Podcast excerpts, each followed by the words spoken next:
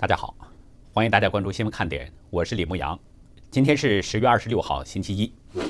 国务卿蓬佩奥和国防部长埃斯珀一起对印度进行访问，今明两天将与印方展开“二加二”对话，这是两国第三年举行“二加二”部长级对话。经过美方斡旋，美国与阿塞拜疆和亚美尼亚发表联合声明。阿塞拜疆和亚美尼亚从当地时间上午八点，也就是美东时间今天中午十二点开始停止战火。前天，阿富汗国家安全局宣布，基地组织高级头目阿布穆辛马斯里已经被击毙。美国方面证实了这个消息。昨天，英国一艘游轮遭到偷渡者劫持，随即军方出动特种部队登船营救出被挟持的船员，并拘捕了偷渡者。中纪委官网通报，王立军的前副手、江苏省委常委、政法委书记王立科被调查，这是今年第十九个落马的老虎。中共开国大将罗瑞卿之子罗宇二十二号已经去世，他的女儿罗点点通过微信向友人证实了此事。罗宇曾揭露中共制造六四的密文，并三十一次致信习近平，呼吁他平反六四和法轮功，抓捕罪大恶极的江泽民。一连四天的中共五中全会今天开幕了，但是内外交困之际的大会呢，诡异现象不少，连习近平本人也扮起了战狼角色。而美国这边的选情正在变得逐渐明朗，支持川普的人越来越多。川普的连任可能性越来越高，这对与拜登私交甚密的习近平来说不是一个好消息。有分析认为，一场恶斗在所难免。五中全会是中共党内的一个重要会议，但是从中共官媒的报道中却看不出这个会议有多重要。正文只有一百一十二个字。新华视点消息说。习近平代表政治局向全会做了工作报告，并就中共中央关于制定国民经济和社会发展的第十四个五年规划和二零三五年远景目标的建议讨论稿向全会做了说明。仅从会议内容来看，这个会议已经足够引起人们的重视，特别是会议可能涉及到接班人的问题，所以人们的关注度很高。但是从中共官媒的报道中得不到任何有价值的信息，多数的大陆媒体都是在转载新华社的消息。而且，中共的三大官媒新华社、人民日报和央视都没有配发会场的图片，难道又是字数越少事儿越大吗？背后有什么大事儿，是不是要发生呢？有网友偷偷拍下了五中全会会址，就是京西宾馆今天早晨大门口的情况。画面中可以看到，偏左的位置有一名站岗的士兵，正中间的位置是一名带着胸牌的工作人员，他的身后是一辆黑色的特警车。有消息表示，京西宾馆在今天一早就加强了安保措施，门外及附近一带，包括附近的路上都有公安和便衣在戒备。附近还停着多辆公安和特警车辆，现场已经实施了交通管制，禁止车辆接近宾馆。日经亚洲评论中国分社社长高桥哲史表示，京西宾馆可能是中国守卫最严密的酒店。中共很害怕，万一出现汽车炸弹之类的，这些中共高层就可能就被一锅端了。所以才草木皆兵，坏事儿做的太多了，就这样，心里总不踏实。这也难怪有网友呢在视频中显示，今天早上中共国家信访局门前人山人海，挤满了前来上访的民众。但是我估计这种上访还是不会解决他们的问题。大家知道，北京访民国立坤，她的丈夫曾经是海军航空兵后勤技术部部长，但是二零一五年七月九号，他们的房子被强拆了，丈夫被海军打死，已经好多年了。当局就是不闻不问，还对国立坤进行打压，使他从一个贵妇变成了要饭的。就是说，在中共的这个体制内，想解决中共的问题，这是不可能的。这就好比像一个强奸犯状告另一个强奸犯，不可能有结果。如果这个强奸犯要处理另一个强奸犯的话，那么他自己也得被定罪。而中共安排各地出动大量的解访人员，就是不想解决问题，要把所有的问题通通通过强硬手段给压下去。特别是在中共内斗异常激烈的时刻，习近平可能认为，更不能出现任何问题。我们都知道，中共有个特点，他一到遇到死坎儿，就会制造一个新的热点来转移人们的注意力。现在仍然是一样。今天，中共解放军报头版刊登了两篇杀气腾腾的文章，声称呢，军事训练应该瞄准强敌对手，聚焦备战打仗。文章表示，要加快推进国防和军队现代化，把军队建设成世界一流军队，为实现伟大复兴提供坚强的战略支撑。这两篇文章很显然是在迎合习近平在抗美援朝纪念大会上的这个强硬讲话。习近平当时说：“中国绝不允许任何人、任何势力侵犯分裂领土，一旦发生，中国人民必将予以迎头痛击。”习近平强硬放话在前，中共军报马上就跟进，叫嚷的更凶更厉害。但是中共真的敢打台湾吗？早在2015年，习近平在中国的两会上就对台湾发出过威胁，说如果不承认九二共识，两岸关系就会基础不牢，地动山摇。地动山摇，在一般人看来，也就是两岸发生战争。但是习的话喊出来了，可是战争到现在一直没有发生过。中共不是不想，他是有心无力。但是呢，我们不排除中共会制造一些小规模的擦枪走火，这是因为习近平希望在内斗当中占据优势，希望在中共二十大上连任，所以他要制造战狼气氛，转移焦点。坊间公认呢，历次的这个五中全会都很重要。也都有好戏，尤其这次五中全会，外界更是关注一个很重要的问题，就是习近平会不会安排接班人。如果不安排的话，那就意味着习要从中共的总书记变为中共党主席，也就是终身制。从之前的种种迹象来看，习似乎是有这种愿望，但是习也很清楚，对他的不满情绪一直存在，特别是拜登家族的这个丑闻正在发酵，而拜登又跟习近平的私交甚笃。拜登在二零一八年曾经吹嘘，他跟习近平的私人晚餐这个时间就高达二十五个小时。有美国官员向《纽约时报》透露，从二零一零年初开始的这个一年半当中，他和习近平就至少会晤了八次。拜登家族的丑闻对习近平有着一定的冲击。这次中共五中全会，不管戏好不好看，对习来说都是非常重要的。这就更让人关注美国的大选情况。今天上午。川普呢在推文中说，今天有三场大型集会，并且再次重复了他的竞选口号，让美国再次伟大。自从康复出院，川普是一刻不停奔走于各州，拉动选情。而每天追踪总统满意度的拉斯穆森报告在推特上公布，非洲裔可能投票的选民对川普的满意度，从十九号到二十三号五天暴增了几乎一倍，从百分之二十五暴增到百分之四十六。大数据调查在十天前发现。一些摇摆州有百分之十五的非裔选民，不止肯定川普任内的工作表现，还要投票支持他。而在全美国，也有百分之十二的非裔支持川普，这比二零一六年高出了百分之五十，多了一半。有个很好笑的事儿，昨天拜登在接受采访当中说呢，我们不能再忍受乔治当四年总统。他似乎忘记了川普的名字，而把川普说成了乔治。川普在推文中对此进行了嘲讽：“乔拜登昨天叫我乔治，不记得我的名字了。”有个网友更有意思，说：“药不能停，停了就不清醒了。”财经传媒董事长谢金河昨天在脸书表示：“全世界都在赌这一局。”他曾就美国总统大选结果呢问过这个战略作家范畴，范畴的回答很坚定：“川普当选毫无疑义。”谢金河提到一个有趣的画面。零售店里边都有川拜两个人的 T 恤衫，但是价格明显不同。川普的红色 T 恤是六点九九美元，而拜登指标价是两块九毛九美金。我想大家都明白一个道理：一般的畅销品的价格会逐渐上涨，滞销品的价格相对稳定，甚至可能走低。那这是否也说明了一些问题呢？谢金河还提到一个特别值得注意的问题，就是股神巴菲特到今天都没有表态。虽然左派的民调还是一如既往的拜登领先，但是川普今天推文表示，我们正在投票数字上大获全胜，这次比2016年还要赢得大。果真如川普所说，那么拜登落选对中共的打击是相当大的，中国在美国的长期经营将要大打折扣，甚至可能要遭到全面挫败。这就或许可以解释习近平亲自上阵，利用朝鲜战争七十周年那个纪念活动，说中国人是不好惹的。这句话，如果是出自一般的中共外交人员的口，我并不觉得奇怪。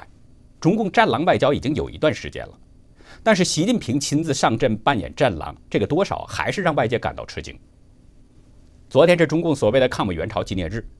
中共呢在前天特别推出了一部韩战新片《金刚川》，中共官媒说这是今年这个特殊年份当中续写中国精神、民族自信、人民自豪的作品。对这部电影是大力的推广，中共的用意呢是在用这个金刚川来打造一个中共版的敦刻尔克，声称是在一九五三年韩战的最后阶段呢，中共的部队在金城发动了最后一场大型战役，在物资匮乏、武力悬殊的情况下，奋勇抵御美国军机的轰炸，用血肉之躯来修补木桥。但是维基百科记载，一九五三年到一九五四年一月二十三号，在朝鲜战争当中被俘获、愿意去台湾的中共士兵有一万四千七百一十五人，被送到了台湾。被遣返回大陆的共有七千一百一十人，其中呢有六千零六十四人被集中在沈阳北的归国者管理处接受政治审查、接受劳动改造。当时战俘营中官阶最高的幺八零师原政治部主任吴承德在后来的回忆录中写道：“我们这些在美军俘虏营里边都没有掉泪的汉子，这时纷纷掉泪了。难道我们爱祖国、爱组织、爱人民，坚决不去台湾，选择回国，就落得这样的一个下场吗？我们的心。”开始麻木。曾经全程参加了上甘岭战役的中国法学家陈干远，对自由亚洲表示：“中共高调宣传这部电影，是因为习近平现在内外交困，他受的教育是毛泽东思想，认为要强势的对待美国才可以，低估了西方对他的制裁，所以呢，他要采取强硬的态度，找个稻草人，就是抗美援朝，认为可以打败美国，实际就是借助韩战历史进行反美宣传。”中共搞反美宣传并不奇怪，因为中共就是靠着暴力和谎言来维持他的统治的。习近平在二十三号的讲话中表示，中国人民不惹事儿也不怕事儿，在任何困难和风险面前，腿肚子不会抖，腰杆子不会弯。话挺硬，但是就怕见光。而且，美国针对中共的谎言欺骗已经确立了重要的外交原则。二十三号，英国智库政策交流召开了一个座谈会，贵在坦诚，论中国与世界的关系。美国副国安顾问伯明在座谈会上发表了演讲。他说：“邪恶最害怕的是公之于众的真相。”伯明在演讲中表示，中共当局者的心态虚弱又自满，包括“战狼外交”的背后，其实是一种绝望的机会主义。他指出，中国的目标是通过软硬兼施，使得个人选择甚至国家政策陷入一种有利于北京为所欲为的心态。这是一种认知上的背离，既软弱又恐惧，既得意自满又无能为力。伯明强调。川普政府在外交政策上确立了两个重要原则：对等和坦率，让邪恶暴露于光天化日之下。他说，对等就是以彼之道还施彼身，既合理又通俗，包括针对潜在的侵略者，这是防御性的策略，植根于公平和威慑的基本概念。从伯明的话中，我们可以看出，美国对中共不仅有着清晰的认识，而且制定了极强的针对性的策略。习当局大概也看到了这种形势，川普连任的可能性非常高，对自己的形势非常不利，所以呢，他不仅鼓动反美情绪，甚至还亲自扮演战狼的角色。不过，从体制内拥美派近期频繁露面来看，习当局的这个反美路线可能并没有得到所有人的认可，因此我们可以相信，这个五中全会必定难免一场恶斗。我们一直说一句话：中共不折腾还好点儿。他折腾的越凶，死的就越快。今天，国务卿蓬佩奥和国防部长埃斯珀已经去了印度，并在今明两天与印度外长苏杰生和防长辛格要举行战略级安全会谈。之后呢，蓬佩奥还将访问斯里兰卡、马尔代夫和印度尼西亚。美印二加二部长级对话今年已经是连续第三个年头了，目的非常明确，就是加强双方的战略伙伴关系，遏制中共。有印度官员透露，双方可能要签署一项协议。根据协议内容呢，印度可以获取美国的卫星数据，以帮助改进印度导弹和无人机针对目标的精准度。换句话说，美方签署这样的协议，实际就是美国在帮助印度来提升应对中共的能力，也是围堵中共的一个重要环节。自从川普上台之后，立刻提出了一个印太战略，就是希望拉抬印度在国际上的地位。我们现在回头看，应该说，川普政府呢已经较早的看到了印太局势，清楚的要想围堵中共，那么印度就是一面天然的屏障，必须争取。只不过当时印度方面对美方的动作呢态度并不明朗，似乎要在美中之间寻找一个平衡点。但是中印边境的冲突使印度不再对中共抱有任何幻想，不再相信中共的任何谎言。这种情况下，莫迪政府与中国的关系是渐行渐远，逐渐。倒向了美国。那看现在的情形，美印之间已经结成了战略伙伴关系，所以美国才向印度提供卫星数据，帮助印度提升战力。印度这个天然屏障基本成型了。美国之音报道呢，蓬佩奥在结束二加二对谈后，还将前往斯里兰卡、马尔代夫和印度尼西亚访问。这三个国家，其中呢，印尼与中共在南中国海问题上有着主权争议，而斯里兰卡和马尔代夫都掉入了中共的一带一路陷阱。就是说，这三个国家虽然对中共不满，但是因为实力对簿悬殊，所以一直都是敢怒不敢言。蓬佩奥访问这三个国家，那意图也是相当明显，就是要尽量的争取这些国家摆脱中共的控制，转向与美国结盟。美国此前已经表示，要在印太地区投入更多的资金，帮助弱小国家发展，特别是斯里兰卡，近几年一直都在谋求改善与美国的关系。而这次蓬佩奥访问斯里兰卡，这是美国国务卿十多年以来第一次访问这个国家，他将为斯里兰卡减少对中共的依赖提供建议。蓬佩奥的来访对这三个国家来说呢，是一个与美国改善并且加强关系的好机会。他们会不会抓住这样的机会呢？如果这三个国家与美国结盟的话，对中共来说又是一个打击，因为从地理位置上来看，这三个国家几乎是覆盖了中国的南面海域。换句话说，中国南面的海域部分已经被三个国家给截断了。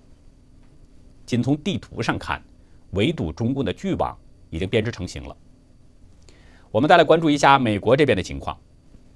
前天呢，有人在网上爆出了亨特的性爱视频，而且不止一个。虽然打了马赛克，但是依然不堪入目。随后呢，昨天谷歌发展趋势出来一组数据，显示有很多人想改投，重新投票。希望支持川普，这个发展趋势为川普的连任又增加了一个重重的砝码。但是随之而来的是，川普如果连任，那么联邦调查局局长克里斯托弗·雷可能将要被罢免了。白宫两位高级官员昨天都向福克斯证实，如果川普总统击败拜登，在大选之后，雷很可能会打包走人。这个消息最先爆出呢，是美国在线网站 Axios。昨天报道中说，川普还可能会考虑解雇国防部长埃斯珀和中情局局长吉娜·哈斯佩尔，但是白宫官员表示，哈斯佩尔哪儿都不会去的，总统跟他关系很好。如果雷被撤换，这就意味着他只干了三年。我们知道，联邦调查局局长的这个任期一般都是十年。川普考虑撤换雷，我们不知道这里边与最近爆发出的拜登丑闻有多大的关系。我们前面的节目中呢已经说过了，亨特的电脑硬盘已经被 FBI 早就拿走了，而且开出了传票。根据川普私人律师朱利安尼透露，硬盘里面记录了很多拜登家族的丑闻，包括民主党对川普发起的弹劾调查等等。硬盘里面的内容都可以证实，民主党是在为掩盖自己的问题而采取的贼喊抓贼的行动。按说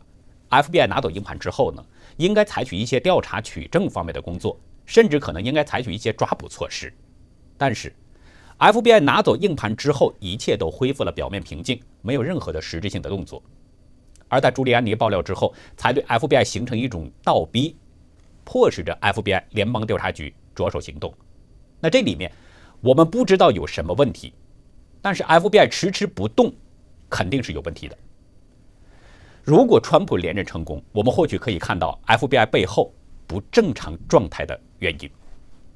那好，以上就是今天节目的内容。如果您喜欢新闻看点，请别忘记点赞、订阅，并且分享给您的亲人和朋友。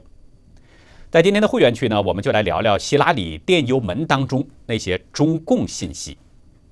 感谢您的收看，再会。